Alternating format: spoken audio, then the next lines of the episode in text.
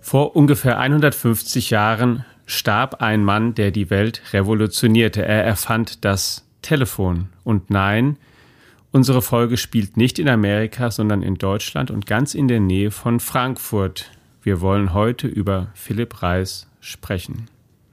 Herzlich willkommen, liebe Hörerinnen und Hörer, zu einer neuen Ausgabe unseres The Economy Podcasts. Mein Name ist Alexander Armbruster. Ich bin ein Ressortleiter in unserer Wirtschaftsredaktion. Ich moderiere mit Carsten Knob, einem unserer Herausgeber. Hallo Carsten, auch dir. Hallo Alex.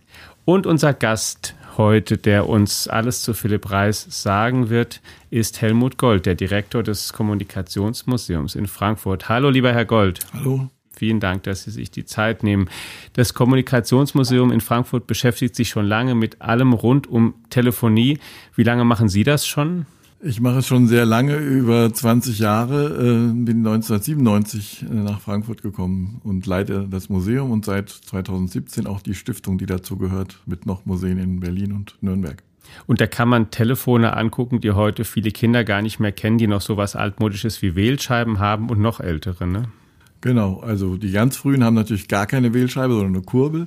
Aber bei den Wählscheibentelefonen gibt es immer die hübsche Beobachtung, dass äh, junge Menschen heute diese diese Technik gar nicht mehr kennen und in, also in diese Löcher hineintippen, weil sie da eine Taste vermuten.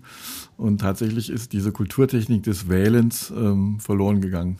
Jetzt ist das Telefon und die Telefonie für uns heute total selbstverständlich. Jeder hat ein Smartphone, hat es im Prinzip ständig dabei, ist immer erreichbar, nutzt es nicht nur zum Telefonieren, sondern für alles mögliche andere. Kaum vorstellbar ist es im Prinzip, sich eine Welt zu denken, in der es das nicht gibt. Die Möglichkeit, einfach zu irgendeinem Apparat zu greifen, jemanden anzurufen, der ganz weit weg ist und ihm mal spontan dieses oder jenes zu sagen und was zu vereinbaren. Und in diese Zeit wollen wir jetzt zurückspringen in die Zeit, als Philipp Reis geboren wurde und aufwuchs und hier in der Nähe, wie gesagt, schon Großes vollbrachte. Was war denn Philipp Reis für ein Mensch? Warum hat er gerne getüftelt? Es war auf jeden Fall ein sehr begabter, talentierter Mensch, der aus durchaus schwierigen Startbedingungen. Äh, frühweise, ne? Frühweise, mhm. genau. Die Eltern, also die Mutter ist gestorben, da war er eins, der Vater, da war er neun Jahre alt. Auch seine Großmutter, die dann zuständig war, ist auch ganz früh, kurz danach gestorben äh, so dass er also auf sich alleine gestellt war, hatte natürlich einen Vormund und auch schon früh dann von dem Elternhaus, was ja dann in Gelnhausen war, wegging nach Friedrichsdorf, für damalige Zeit schon eine Entfernung und dort auf ein Internat ging. Und äh, da war er eben wirklich noch sehr jung. Und hat schon früh aber irgendwie Interesse gezeigt an Naturwissenschaften, an Technik. Genau, er war interessiert an Sprachen einerseits und andererseits aber Physik, äh, Chemie, Mathematik, Naturwissenschaften waren für ihn auch über die Schule hinaus einfach immer interessant. Und hatte das Glück, dass er auch Lehrer hatte, die das erkannt haben und das dann eben gefördert haben. Ja, das ist auch, äh, also er musste auch manchmal noch mal so Umwege gehen. Nach dieser Schule in, in Friedrichsdorf äh, hat sein Vormund entschieden, dass er doch erstmal eine kaufmännische Ausbildung machen sollte. Obwohl er eigentlich studieren wollte. Er wollte eigentlich mhm. studieren, ja. Und dann hat man, hat er aber auch dort immer wieder diese ja, Lehrherren, Lehrer oder so überzeugt und sie haben alle äh, gesagt, der Mann sollte studieren oder der Junge damals noch. Ähm, mhm. Und äh, der ist da wirklich sehr talentiert. Wieso hat er sich denn gerade für das interessiert, was wir jetzt als Telefonie kennen? Also diese Idee, wie kann man denn Sprache eben übertragen an, wie kann man denn zu jemandem was sagen, der jetzt nicht neben mir sitzt oder im selben Raum ist? Ja, ich glaube, Ausgangspunkt war nicht, äh, also war so ein wirklich naturwissenschaftliches Erkenntnisinteresse. Er wollte mhm. einfach wissen, wie geht das, dass man was hören kann, wie geht das mit der Stimme und der Übertragung. Es war jetzt nicht so wie bei manchen Erfindungen, wo man denkt, da gibt es sozusagen so einen Bedarf, das muss jetzt mal erfunden werden, weil alle Welt wartet drauf, sondern er, hat ganz einfach auch angefangen, den Aufbau eines Ohres zu studieren. Er hat eins aus Holz geschnitzt, er hat eine Membran, was das Trommelfell äh, dann mhm. letztlich darstellt, äh, sich aus äh, Tierdärmen dort eingebaut, mit Kontakten gearbeitet. Also das war wirklich ein naturwissenschaftliches Interesse zu simulieren, wie man hören und sprechen kann. Und der Schlüssel liegt in diesen Kontakten, ne? Der Schlüssel liegt in den Kontakten. Mhm. Also es ging natürlich darum, Schallwellen, die ja dann auf dieser Membran Schwingen erzeugen, in elektrische Impulse umzusetzen, um dann an, an anderer Stelle wieder zurück übersetzt zu werden. Was war denn das für eine Zeit eigentlich, in die er da so hineingeboren wurde? Er hat sich jetzt dafür interessiert. Gab's, konnte man in der Zeit schon irgendwie erahnen, dass da sowas in der Luft liegt, dass das vielleicht so das nächste große Ding jetzt ist? Oder ist es ähm, Oder war es einfach ein bisschen zu früh? Ich glaube, im Rückblick kann man sagen, es war ein bisschen früh. Also mhm. um 1860 gibt es keinen Wettlauf von Erfindern. Später mhm. mit Bell, auch dann, wenn es ums Patent geht, ist ja, ist auch eine bekannte Geschichte, dass das wirklich das Patent von Alexander Graham Bell nur wenige Stunden äh, vor äh, Elisha Gray eingereicht wurde. Und es gab noch andere, die da auch äh, beteiligt waren, aber eben Bell, äh, Reichsversuche sind von 1861, 1860. Da wüsste ich zumindest keinen in Europa oder Deutschland, der da ähnlich aktiv war. Nur um die Zeitspanne mal zu verdeutlichen, das Patent von Alexander Graham Bell, also in den Vereinigten Staaten, das war 1876, das heißt, also das sind wirklich dann 15 Jahre nachdem Reis seine Apparaturen schon in Frankfurt vor Leuten vorgestellt hatte. Ja.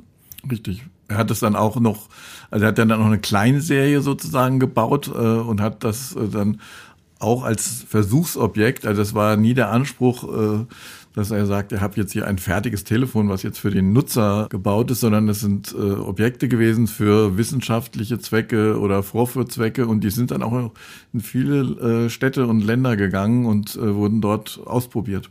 Wie hat er denn sozusagen wirklich jetzt das erste Telefon gebaut? Also er hatte das Interesse am Hören, an Sprache und irgendwann hat er angefangen, er hatte das Ohr ähm, geschnitzt und, und modelliert. Wie hat er von da angefangen, wirklich mal ein Apparat zu bauen und ist zu dem Schritt gekommen, zu sagen, okay, das habe ich jetzt und jetzt machen wir mal, jetzt machen wir mal Telefonie und das habe ich mir, Sie haben einen, mhm. da kann ich auch gleich hier schon Werbung für machen, einen Beitrag ja auch geschrieben in der FAZ, den Sie auch online abrufen können, wenn Sie die Zeitung abonnieren. Telefon, also zwei Wortteile, Tele einmal fern, Phon für Ton, also sozusagen, wie, wie hat er sich von dem reinen Sprechen und Hören interessiert zum, zum Fernton sozusagen. Ja, er hat Versuche gemacht, auch äh, am Anfang vor allem auch mit Musik, weil das ging auch ein bisschen einfacher. Also äh, dieses, äh, Herr Knopf schon sagte, das Problem ist diese Schwingung und die Übertragung. So ganz ausgereift war seine Erfindung nicht. Es war ja auch ein Testen und Probieren. Er ist auch, auch vom Hörer, also von diesem Ohr dann weitergegangen, hat kleine Kästen gebaut mit einem Einsprechtrichter, weil die dann eben besser diese Schwingung aufnehmen konnten. Äh, aber er dachte halt auch, dass er äh, quasi die Sprache im Rhythmus dieser Schwingung unterbrechen muss, also auch die elektro elektrische äh, Verbindung. Damit hat er natürlich auch die Verbindung zerhackt. Man würde natürlich heute sagen, man muss den Widerstand ändern, aber nicht äh, die, wirklich die Verbindung trennen. Mhm. Ähm, und so war das natürlich bruchstückhaft und bei der Musik war das aber eher zu verzeihen, weil man dann äh, sozusagen noch die Melodie weiter Trotzdem erkannte. Ne? Genau. genau, deswegen haben die tatsächlich, das ist ja auch noch überliefert, am Anfang auch gesungen in dieses Telefon hinein. aber die ersten Sätze, die gesprochen worden sind, das ist alles auch noch dokumentiert. Ja, die waren äh, in Friedrichsdorf, in seiner äh, Stadt, in der er dann gelebt hat und Lehrer war. Da gab es eben die Schule, es gab das Wohnhaus, da gab es noch Scheunen und da hat er eben auch Versuche gemacht und äh, sehr berühmt ist das natürlich auch durch die äh, kuriosen Sätze, die er da gesagt hat. Aber es war einfach so eine Anordnung mit den Honoratioren äh, der Stadt. Und äh, dann hat er sich was vorlesen lassen aus einem Buch und hat das erkannt und hat diese Sachen wiedergegeben. Und da wurde dann doch die Zuhörerschaft so, die Zeugen quasi ähm, ein bisschen skeptisch und sagt, naja, das mhm. Buch, was da äh, vorgelesen wird, das ist ja ein Schulbuch und er ist Lehrer, ja, also das kann er auswendig können. Und äh, da ist dann eben die Überlieferung, dass dann sein Schwager Nonsenssätze gesagt hat, also das Pferd frisst äh, keinen Gurkensalat und die Sonne ist von Kupfer. Und trotzdem diese Sätze so unsinnig sind, hat er da große Bruchteile von verstanden und deshalb gelten die so als die ersten Sätze, die übers Telefon gegangen sind und wirklich ähm, ja, quasi die Übertragung belegten. Da ging es um wenige Meter dann letztlich. Immerhin, immerhin. aber andere Räume. Aber ja. andere Räume, genau. Und im Rückblick kann man tatsächlich sagen, dass damals in Friedrichsdorf das erste Telefonat in der Geschichte der Menschheit stattgefunden hat. Das kann man so sagen. Wobei Telefonat klingt immer so nach hin und her. Es war schon eine One-Way-Kommunikation. Also er hatte einen sozusagen äh, Geber und dann gab es einen, einen, einen Empfänger aus der anderen Seite, aber er konnte nicht antworten. Das war, auch daran sieht man, dass die Idee des Telefons mit dem Dialog, das kam äh, erst später, in den Anfangsstunden ging es um die Übertragung von A nach B. Was er ausprobieren wollte und zeigen wollte, dass es so funktioniert. Sie haben schon gesagt, das erste Experiment, was er gemacht hat, das hat Skepsis hervorgerufen, deswegen danach eben diese, ähm, diesen eher munteren Sätze, um es mal so zu sagen. Und dann, als das gekommen ist, dann hat die Fachwelt dann doch akzeptiert, da ist was passiert. Naja, er musste erstmal von der Fachwelt ähm, akzeptiert werden und dazu hat er eben hier in Frankfurt im Physikalischen Institut 1861 auch eine öffentliche Vorführung äh, gemacht mit einem Vortrag. Da hat er sich auf Musik vor allen Dingen äh, konzentriert, weil er auch natürlich schon gemerkt hat, er hat es auch immer gesagt, äh, dass ihm das mit der Sprache noch nicht ausgereift ist äh, und hat ähm, mit Waldhorn, glaube ich, und Gesang äh, dort äh, auch eine Übertragung äh, zustande gebracht und auf diese Weise quasi die Funktionen seines Telefons äh, dargelegt. 100 Meter Entfernung aus dem Bürgerhaus wurde übertragen in diesen Raum. Aus dem Bürgerhospital, Bürgerhospital wollte ich sagen, genau. Ja, im Bürgerhospital. Ja, also wenn man das so, so alles liest, die in der Geschichte von, von Philipp Reis, ähm, seufzt man am Ende, wenn man das zu Ende gelesen hat, weil eigentlich blieb ihm die große Anerkennung, der große Erfolg ja total versagt. Also er war ein nicht vernetzter Autodidakt, wie sie ja auch selbst äh, in dem Stück, das bei uns schon erschienen ist, äh, Herr Gold schreiben. Und es war dann halt am Ende dann doch Alexander Graham Bell, der den großen auch kommerziellen Durchbruch geschafft hat. Aber selbst vielleicht auch sogar Bell hat das ganz große Potenzial zu der Zeit auch noch nicht vollständig überblickt. Aber also Reis ganz gewiss nicht, das muss man schon sagen. Ich meine, ich fand auch an Reis faszinierend, dass er sehr realistisch sich selbst eingeschätzt hat. Er hat auch immer wieder solche, wenn er dann Abhandlungen geschrieben hat, gesagt, es gibt noch viel zu tun. Äh, mhm. Ich habe den ersten äh, Stein sozusagen äh, gelegt und das ist auf dem richtigen Weg, aber das und das muss noch verändert werden und es ist eine wichtige Aufgabe für die Physik. Also der, er war sich völlig darüber bewusst, was er geschaffen hatte, dass es schon was Sensationelles war, aber auch was noch davor lag. Und dann sowas wie Vermarktung, das ist, glaube ich, ihm ganz fremd gewesen. Obwohl er ja diese kaufmännische Ausbildung jetzt mal gezwungenermaßen gemacht hat, hat er darüber nicht sehr nachgedacht. Er hat auch die Geräte relativ günstig verkauft, weil es ging ihm ja wirklich darum, nicht damit Gewinn zu erzielen, sondern eben äh, Verbreitung. Und was ihm sicher geholfen hätte, wäre ein Mäzen oder äh, irgendjemand, der das unterstützt. Also Siemens hat später, als es ja viel später dann als, als Bell, äh, hat er die Apparate patentiert, aber nur für Amerika. Siemens in Deutschland hat Bell-Apparate nachgebaut ohne Patent, ja, und äh, hm. war, war auch legal. Und äh, die haben dann gesagt, wir Esel, wir haben doch schon äh, von diesem Philipp Reis äh, zehn Jahre vorher gehört, da hätten wir schon einsteigen können. Also es gibt solche Briefstellen.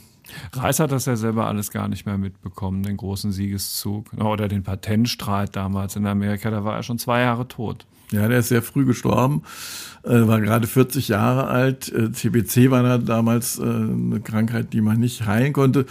Sicherlich nicht förderlich, das sieht man auch, wenn man in Friedrichsdorf im, im äh, seinem Wohnhaus, äh, was ja heute noch als Museum mhm. dient, das ist alles eng und klein und er hat sehr viel mit Batterien experimentiert, die ja auch äh, Dämpfe freigesetzt haben. Also man mhm. kann vermuten, dass mit einer Lungenkrankheit plus äh, so einer Belastung, dass das nicht förderlich war für seine Gesundheit. Wie der Siegeszug des Telefons von da weiterging, werden wir gleich besprechen. Kurz zuvor sagen unsere Kollegen Holger Schmidt und Johannes Winkelhage, worum es im nächsten Economy Briefing geht. Guten Tag, hier sind Johannes Winkelhage und Holger Schmidt mit den Nachrichten aus dem Economy Briefing. Und in dieser Woche haben wir uns gefragt, äh, Johannes, du hast es im Editorial aufgeschrieben, gibt es denn eigentlich kein anderes Thema mehr als künstliche Intelligenz?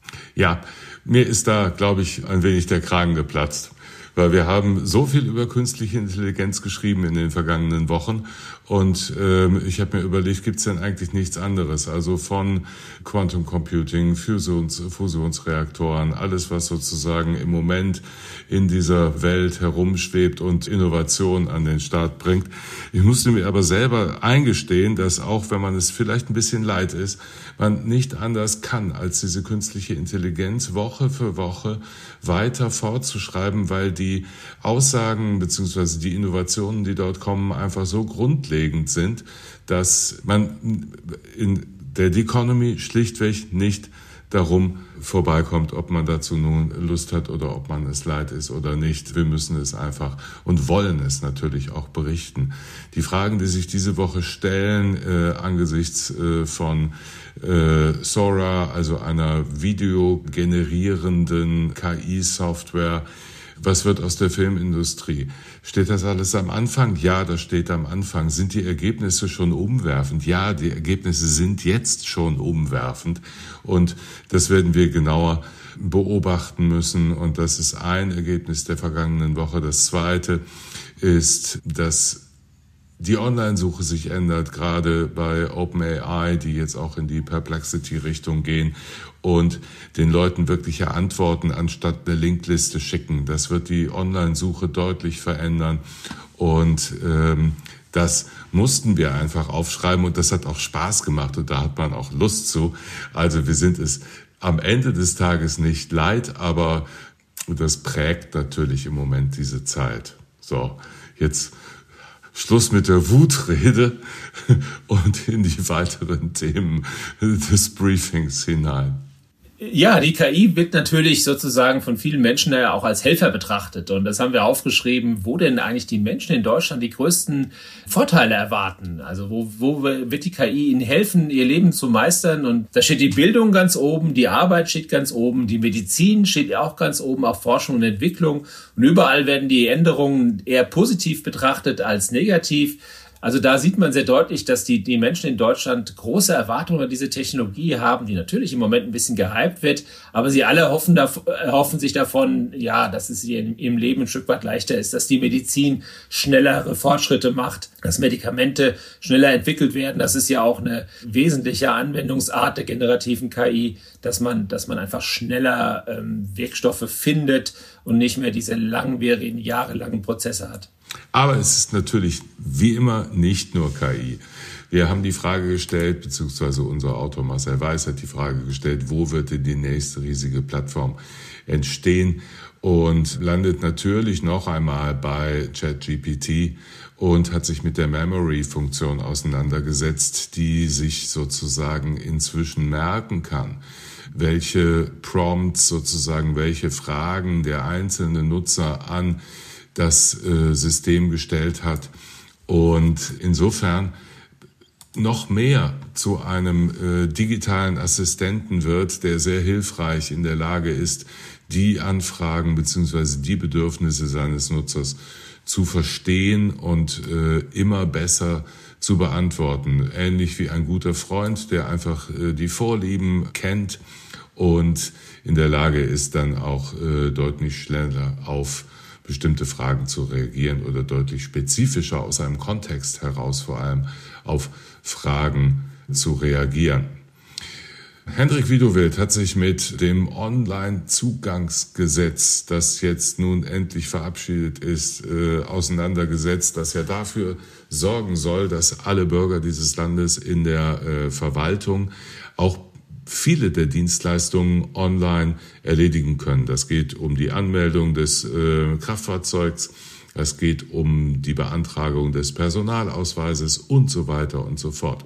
Alles hehre Ziele, die bisher von sowohl der Verwaltung als auch von den Weichenstellungen der Regierung alle gerissen worden sind. Nun haben wir das Gesetz, jetzt haben wir aber kein Geld mehr um es äh, sozusagen in die Tat umzusetzen. Da gab es Anfang des Jahres schon mal einen großen Knall, weil die Mittel gerade im Innenministerium zusammengestrichen worden sind, im Zusammenhang natürlich auch mit dem äh, Urteil des äh, Bundesverfassungsgerichtes. Und ich glaube, wir werden, als Berliner kann ich das sagen, noch lange darauf warten müssen, bis die öffentliche Verwaltung wirklich den Ansprüchen gerecht wird. Manchmal klappt es mit den Terminen, manchmal klappt es nicht. Aufs Amt muss man immer noch bei ganz vielen Dienstleistungen. Das hat uns Henrik Widowild aufgeschrieben. Holger, du hast über Digital Sustainability geschrieben und die digitalen Vorreiter, sagst du, sind oft auch besonders nachhaltig. Wie kommt diese Parallele zustande?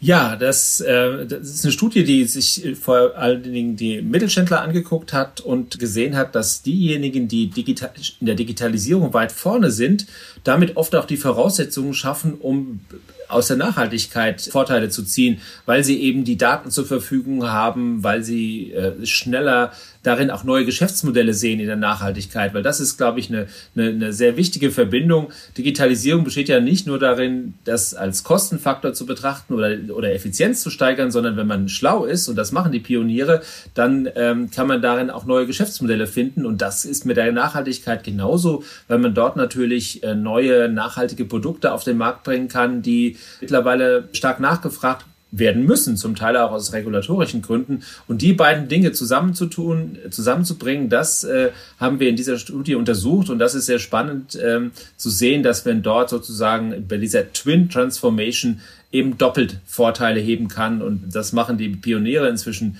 äh, relativ relativ intelligent und äh, da wird intensiv auch beschrieben, wie sowas funktioniert und wie man wie man dort, ähm, sag ich mal, Vorteile auf beiden Seiten heben kann. Ja, ein weiterer Punkt noch, der ganz spannend ist, glaube ich, in diesem Briefing, ist ein, ein, ein Forschungspapier über die sozialen Kosten des algorithmischen Managements. Klingt jetzt ein bisschen, ein bisschen kompliziert, aber viele Unternehmen überwachen die ihre Beschäftigten, gucken, welche Leistungen bringen die. In der Logistik ist das gang und gäbe, ähm, dass man, dass man ihnen genau auf die Finger schaut und sozusagen ihre Arbeit minutiös misst. Und dann wurde geguckt, wie verhalten sich denn diese, sag ich mal, sehr stark überwachten Arbeitnehmer. Und äh, Ergebnis war, sie helfen ihren Kollegen weniger. Das heißt, sie geben um 20 Prozent weniger Ratschläge und die Qualität dieser Ratschläge, also so im kollegialen Miteinander, die ist auch noch schlechter. Also man sieht schon, dass das nicht an den Leuten spurlos vorbeigeht, wenn sie so stark getrackt werden. Und die Studie gibt aber auch deutliche Hinweise, wie man das ändern kann. Also man muss sozusagen das Zusammenwachsen der, der, der, der des Teams äh, stärker fördern, schauen, dass man die sozialen Kontakte an dieser Stelle äh, stärker, stärker äh, heraushebt. Und das ist ganz interessant zu sehen, weil dieses algorithmische Management, das wird natürlich an vielen Stellen immer stärker kommen. Natürlich muss es nicht immer was Negatives sein, aber die Leistung zu messen, und das ist ja in einer Daten, in einem datenorientierten Management, das ist natürlich gang und gäbe, das wird immer mehr kommen. Insofern ist es ganz interessant, wie man als Manager da dagegen steuern kann, um keine negativen äh, Effekte zu haben, sondern ausschließlich positive. Also ein Instrument, das hilft sozusagen diese Möglichkeiten einfach so zu nutzen, dass sie äh, für mehr Effizienz äh, sorgen, ohne dabei die eigenen Mitarbeiter zu verärgern, was sich angesichts der Arbeitsmarktlage hier in Deutschland im Moment, glaube ich, niemand leisten kann. Unser Professor Kraus, einer unserer Lieblingsgastautoren, hat sich auf den Markt der Service-Robotik gestürzt und hat mal Spezialisten und Hidden Champions aufgeschrieben, direkt aus dem Fraunhofer Institut IPA äh, zu uns in den äh, Newsletter, in das Briefing hinein, äh, sehr lesenswert. Ganz praktisch hat sich Markus Schwarze mit der Frage auseinandergesetzt, wie man beim Zugang zur künstlichen Intelligenz, also ChatGPT und anderen, wie man dort Geld sparen kann, weil die Unternehmen haben natürlich Preismodelle aufgebaut, bieten aber sozusagen den direkten Zugang auf der einen Seite, bieten aber auch den Zugang über die sogenannte API, also die Software-Schnittstelle an. Und er hat mal wirklich äh, dediziert ausgerechnet, wie man Geld sparen kann. Die Kostensenkungspotenziale liegen bei 65 Prozent. Und zwar nicht im Durchschnitt, sondern über alle Anwendungen hinweg. Das sollte man sich, wenn man im Unternehmen mit mehreren Mitarbeitern diese Dienste nutzen möchte, einmal sehr genau anschauen und man kann wirklich die Kosten senken. Wir haben uns natürlich Sora als Video-KI äh, ganz besonders nochmal speziell angeguckt, um sozusagen, wir haben mit der KI angefangen, hören mit der KI auf, sich da nochmal äh, explizit von Marcel Weiß aufgeschrieben, Sora ähm, anzusehen und äh, wie immer alles aus unserer Sicht sehr lesenswert. Wir verabschieden uns hiermit für diese Woche und in der kommenden Woche hören wir uns wieder. Einen schönen Tag wünschen Holger Schmidt und Johannes Winkelhage. Vielen Dank dafür und zurück zu Philipp Reis und zum Telefon. Graham Bell haben wir schon erwähnt. Wusste der von Reis? Ja, er wusste davon und er hat es auch nicht bestritten. Ähm, er hat sich im Laufe der Zeit manchmal ein bisschen mehr distanziert als am Anfang. Das lag aber daran, dass er eine enorme Flut von Einsprüchen äh, und Klagen abwehren musste gegen seine, gegen sein Patent. Und es gab, glaube ich, über 600 Einsprüche. Er hat alle gewonnen. Also äh, mhm. darf man rechtmäßig als den Erfinder des Telefons bezeichnen, obwohl eben, ja, er hat ja nicht selbst das Patent eingereicht, sondern sein Schwiegervater der Patentanwalt war. Und am Ende ist die Ausführung, die bei Bell richtig funktionierte, auch nicht unbedingt die gewesen, die da eingereicht wurde. Also auch er war im Versuchsstadium, er wusste von Bell, aber er ist ja auch eigene Wege gegangen. Von daher war das eigentlich auch ganz legitim, dass ein Erfinder von einem anderen Erfinder äh, profitiert. Also das konnte man damals auch schon, dass wenn jemand in Deutschland was erfunden hat und auch wenn es wie Reis eher erstmal jemand war, der gar nicht ähm, jetzt so ganz große akademische Weihen hatte und vielleicht der vernetzteste Forscher war, das hat dann doch über bestimmte Kanäle seinen Weg nach Amerika gefunden. Das waren eben diese, diese Kleinserien, äh, die mhm. eben dann, die gingen auch bis nach Russland, St. Petersburg gab es, glaube ich, Vorführungen in, in, Wien und also es gab schon so in großen Städten einfach ja Institute zum Beispiel, die gesagt haben, sie wollen solche Apparate ausprobieren ist ja wieder mal also interessant. Wir haben ja hier schon in dem Podcast auch häufiger darüber gesprochen, dass ähm, Deutschland in der Grundlagenforschung häufig ganz gut ist mhm. und im Sachen zu erfinden und dann in der Kommerzialisierung halt nicht. Und wir beklagen es heute oft, wenn es um KI und da war es auch so. geht. Da war es auch so, ja. muss man ganz, ganz nüchtern einfach feststellen. Ja, Bell hatte, äh, war so klug, dann auf die Weltausstellung in Philadelphia 1876 zu gehen und hat damit dann schon da den ganz großen Marktdurchbruch erzielt. Ja, und Reis hat noch nicht mal ein Patent eintragen lassen, wenn ich das richtig sehe. So. Ja. Ich meine, man muss aber sagen, auch Reis, äh, auch Bell war äh, jetzt, er war zwar dann in der Umsetzung kommerziell sehr viel erfolgreicher, aber auch äh, erstmal in der, in der Suche nach der Erfindung eigentlich äh, ähnlich wie Reis auch an diesem Thema des Hören und Verstehens mhm. interessiert. Er hatte, äh, hat, war Taubstummenlehrer und ähm, hat eigentlich versucht, wie kann man vielleicht äh, Stimme oder Sprache äh, künstlich erzeugen, wenn man taubstumm ist. Äh, das war sicher ein Hintergedanke und hat sich von daher auch für diese Grundlagen, äh, Helmholtz war damals ein ganz wichtiger Wissenschaftler, der sich damit beschäftigt hat, ähm, hat er sich drum gekümmert und von dieser kommerziellen Nutzung natürlich dann später, auch nach Ablehnung von den klassischen Telegraphen, also Western äh, Union war die größte Telegrafie-Gesellschaft in Amerika, den hat er wohl das, äh, seine Erfindung vorgestellt und die haben gesagt, das ist ja ganz nett. äh, aber irgendwo so braucht man das ja. Und dann hat er das selbst, man die Bell Company gegründet, eben auch mit Hilfe seiner, seines Schwiegervaters. Und da haben sich sicherlich später die Western Union Verantwortlichen sehr geärgert, dass er da dann sehr erfolgreich war, auch kommerziell. Und in den 1880er Jahren war es dann vor allen Dingen die Hemdsärmlichkeit des amerikanischen Geschäftsgebarens, die dafür gesorgt hat, dass ein kurzes Telefonat ähm, schnell äh, in Mode kam. Die Deutschen haben sich damit mit ihrem Standesdünkel etwas schwieriger getan. Ja, das spielt eine große Rolle nochmal bei der Frage, wie verbreitet sich etwas. Ja, und äh, tatsächlich ist diese eher informelle Geschäftskultur mit dem Telefon viel besser zurechtgekommen. Und man sieht auch in den amerikanischen Großstädten, dass da die Zahlen der ersten Telefonanschlüsse, also im 19. Jahrhundert, sehr viel stärker erstmal gestiegen sind als in äh, Deutschland. Das ist dann auch passiert, aber trotzdem äh, war es erst verhalten und ganz starker Beleg ist ja, dass der damalige Generalpostmeister, also sowas wie der erste Postminister, äh, Heinrich von Stephan, der hat sich nach so einer Vorführung eines Bell-Apparates, der hat das in der mhm. Zeitung gesehen, hat sich ganz früh auch äh, Apparate besorgt und hat dann gesagt, das ist, äh, sollte jeder Haushalt haben. Ja, also ganz, äh, ganz weitsichtige Erkenntnis.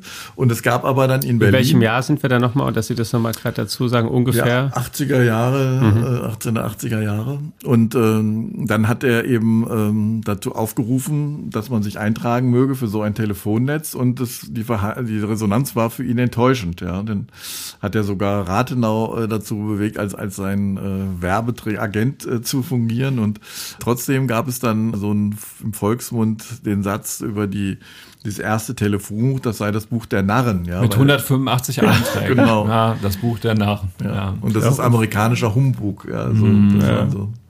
das heißt, es ist in eine Zeit ja gefallen, die wo es dann eine, eine Technik gab, die noch nicht ausgereift war, aber eben auch, wie Sie jetzt auch schon angedeutet haben, die Leute auch nicht das gesehen haben und gesagt haben, also zumindest die normalen Leute, ähm, ich muss das jetzt unbedingt haben, das ist jetzt, jetzt für mich das, das nächste große Ding vielleicht. Und dann eben auch noch vor dem Hintergrund, das können Sie vielleicht noch sagen, wie das kam, wie man dann zum Dialog wirklich gekommen ist. Also von Reis, der eben diese Einbahnstraßenkommunikation hatte, dann dazu, dass man dann plötzlich in beide Richtungen und wie dann sich dadurch neue Möglichkeiten ergeben haben. Ja, also zum einen, das ging mit den Bell-Hörern, ging das, also mit den Bell-Apparaten, äh, da könnte man das machen. Und dann muss man natürlich erstmal auch die Idee des Dialogs selbst äh, haben, weil auch die frühe Abbildung, es gibt äh, eine ganz frühe Abbildung in der Scientific American, eine Zeitschrift, wo jemand mit dem Bell-Telefon äh, in der Mitte ist und hat das vor dem Mund und rundrum sind äh, verschiedene Stellen, also die, die, Fabrik, der Haushalt zu Hause und so weiter. Und äh, die hören alle zu. Also das heißt, es war so, einer erzählt, ja. wo es lang geht und die anderen hören zu. Aber natürlich, dann passt wieder zu dieser Geschäftskultur. Wenn man merkt, man kann ja auch antworten, dann kann man auch informell leichter was absprechen. Und ähm, das äh, hat sich dann natürlich durchgesetzt und äh, wurde auch als Vorteil erkannt, ja. Aber es dauerte. Und was Sie vorher ansprachen, sozusagen stark hierarchische Gesellschaften, da war ein großes Thema, dass man eben nicht sehen kann, wer am anderen Ende äh, gerade dran ist, ja. Und das äh, hat einfach, äh, wie verhält man sich dann, ja, nicht standesgemäß. Ist da irgendwie der Dienstbote dran oder ich will doch eigentlich den Fabrikdirektor sprechen. Genau. Sowas. Und selbst wenn der sagt, er ist dran, ist er es auch wirklich. Ja, ich meine, es, Betrug am Telefon gibt es ja heute auch. Also die. Ja, heute erst recht. Ja. ja. Ja, äh, was mich auch fasziniert hat, war, wie lange es gedauert hat, bis das wirklich ein Massenphänomen, ja. also im Sinne von weiter Verbreitung geworden ist. Sie haben die Zahlen, Herr Gold, hier auch aufbereitet. Ähm, 1962, äh, 63 ist jetzt ein, ein großer Zeitsprung, gebe ich zu, aber trotzdem, um die Dinge zu vergewärtigen. Es klingt ja jetzt eigentlich schon nach, naja, eine ganze Weile nach dem Krieg und die Bundesrepublik war schon als solche ziemlich auch in ihrer wirtschaftlichen Stärke erkennbar zu dem Zeitpunkt. Also in Westdeutschland hatten 62, 63 14 Prozent aller Haushalte erst ein Telefon. Und ähm, 1983 waren es dann nicht etwa 100 Prozent, sondern auch immer noch erst 88. Das ist ja schon, wenn man sich überlegt, wie schnell heute sich neue Technologien durchsetzen, da war, ist das schon eine ganz schön lange Anlaufkurve, die das genommen hat. Ja. Ich glaube, bei Ihnen im Museum kann man solche Kurven auch sehen, wenn ich das so recht in Erinnerung habe in der Ausstellung. Das ist richtig. Ja. Und ähm, also wenn man jetzt nur mal das, den, den quasi kleinen Bruder des, Tele des Mobiltelefons anschaut, das ist ja innerhalb von zehn Jahren oder 15 Jahren explodiert. Heute haben wir mehr Mobiltelefonanschlüsse als Einwohner. Mhm. Und äh, dort diese Zahlen, die Sie gerade genannt haben, da geht es ja nicht um Einwohner oder Menschen, sondern um Haushalte. Haushalte. Ja, also ist ja noch mal weniger. Und äh, das hat natürlich was mit Kapazitäten zu tun. Das musste erst geschaffen werden, diese Leitungen. Und äh, nicht zufällig stand an früheren Telefonzellen immer dieses Schild, fasse dich kurz, ja, weil es ist einfach eine knappe Ressource, fasse ja, dich kurz. Ruf doch mal an, aber fasse dich kurz. Ja. Ruf doch mal an, kam später. Das ist dann das okay. Zeichen, das war dann eine große Kampagne, ja. als man diese An Kapazitäten geschaffen hatte. Und dann konnte man dafür werben, äh, dass man tatsächlich sagt, sucht euch Telefonanschlüsse, ja. Aber es ist eine lange Zeit. Also 60er Jahre, da sind wir gerade 100 Jahre nach Reis. Und äh, diese 100 Jahre, die verliefen natürlich nicht gleichmäßig. Der Krieg hat immer große Unterbrechungen gebracht. Da wurde natürlich auch die zivile Nutzung vollkommen eingeschränkt. Äh, die 20er Jahre waren so die ersten Boomjahre, ne, wo du auch das Telefon so als Insignium des, der Moderne präsent ist.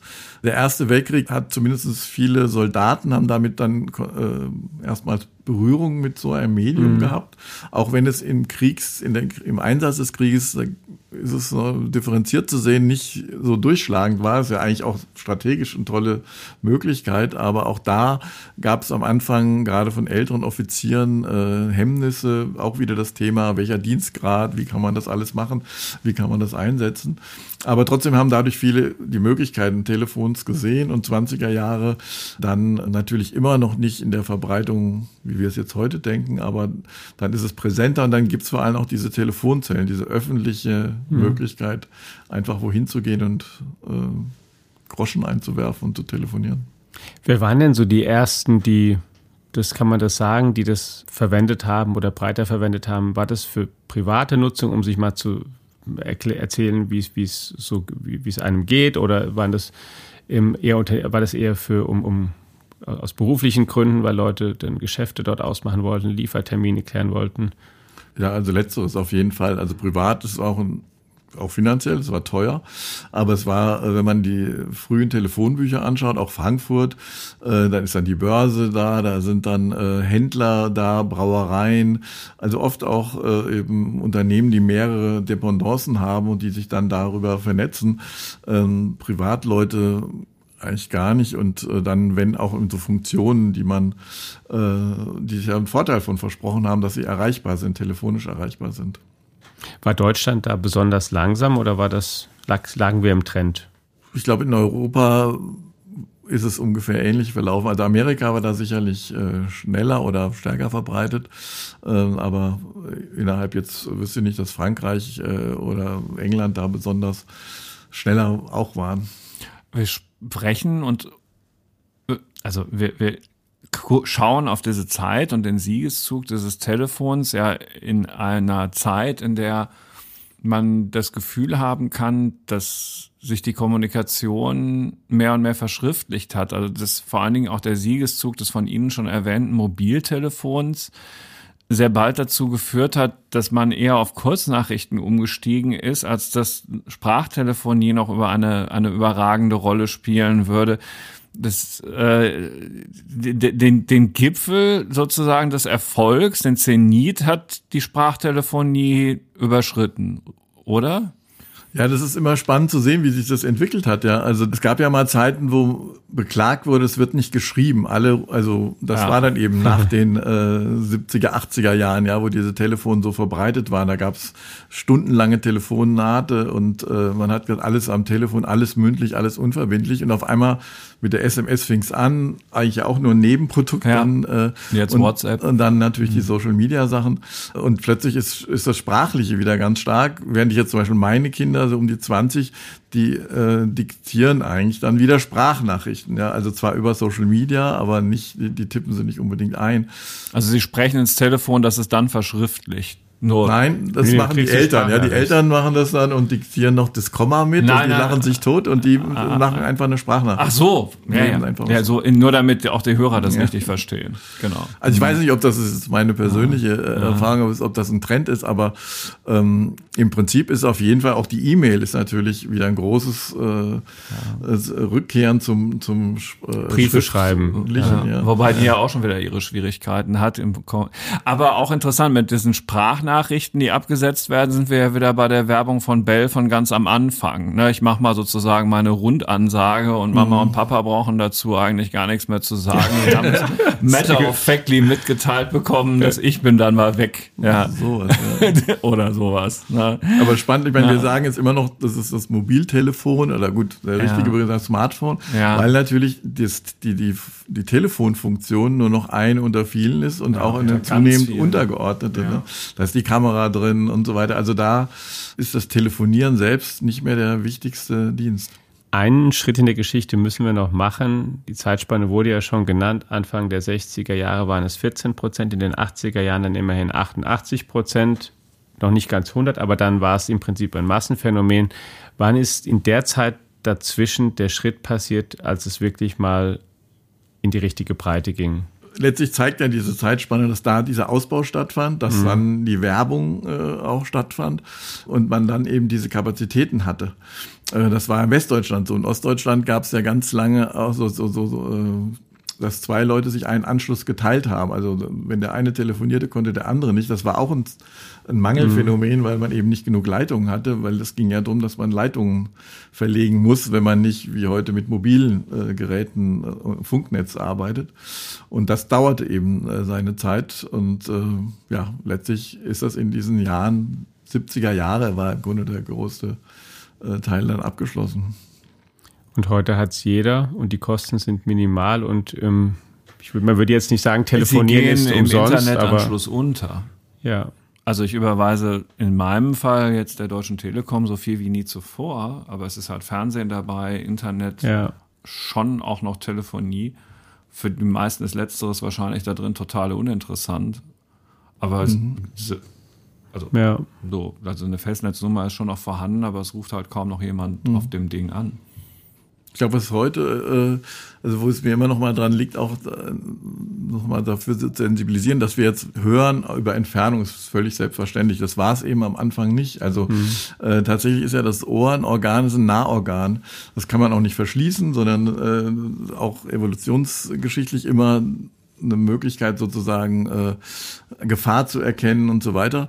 Und das bedeutet einfach, äh, wenn ich jemanden höre, dann ist er nah. Das war mhm. immer die Konnotation. Und mit dem Telefon ist es auseinandergefallen. Es gibt tolle Stellen auch in der Literatur. Proust zum Beispiel äh, hat das, äh, wo er beschreibt, wie das ist, als er seine Großmutter hört am Telefon und dann will er sie sofort umarmen, weil er kennt es gar nicht anders, wenn er seine Großmutter hört und begrüßt, will er sie umarmen und dass das auseinanderfällt, ja und das äh, ist tatsächlich eine wirkliche Veränderung der Wahrnehmung, die da in diesen Zeiten stattgefunden hat und die man am Anfang eben auch einfach bemerkt hat und gesagt hat, das ist äh, ja ähnlich wie das vielleicht bei der Eisenbahnreise zur Postkutschenreise war, was Schiefelbusch mal beschrieben hat.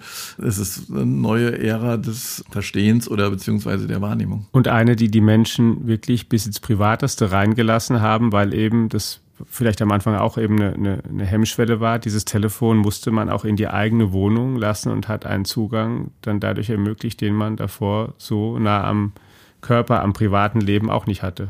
Richtig. Und auch das Telefonklingeln, ja, das ist, mhm. äh, passt wieder zum Thema Ohr und äh, das ist einfach ein Alarmzeichen, ja. Also wenn äh, es klingelt. Tucholsky hat das mal schön beschrieben. Also es gibt Leute, die, wenn die Geliebte sagt, ich bringe mich um, äh, noch irgendwie entspannt sagen, na, denn äh, der Revolver liegt in der Nachttischschublade.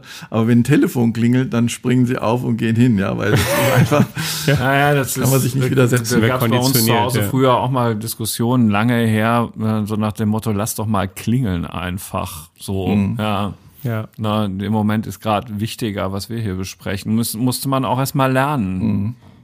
Wenn Sie, Herr Gold, in die Zukunft gucken und spekulieren in zehn Jahren, welche Rolle spielt dann Telefonie und wie viel entwickelt die sich vielleicht weiter oder zurück?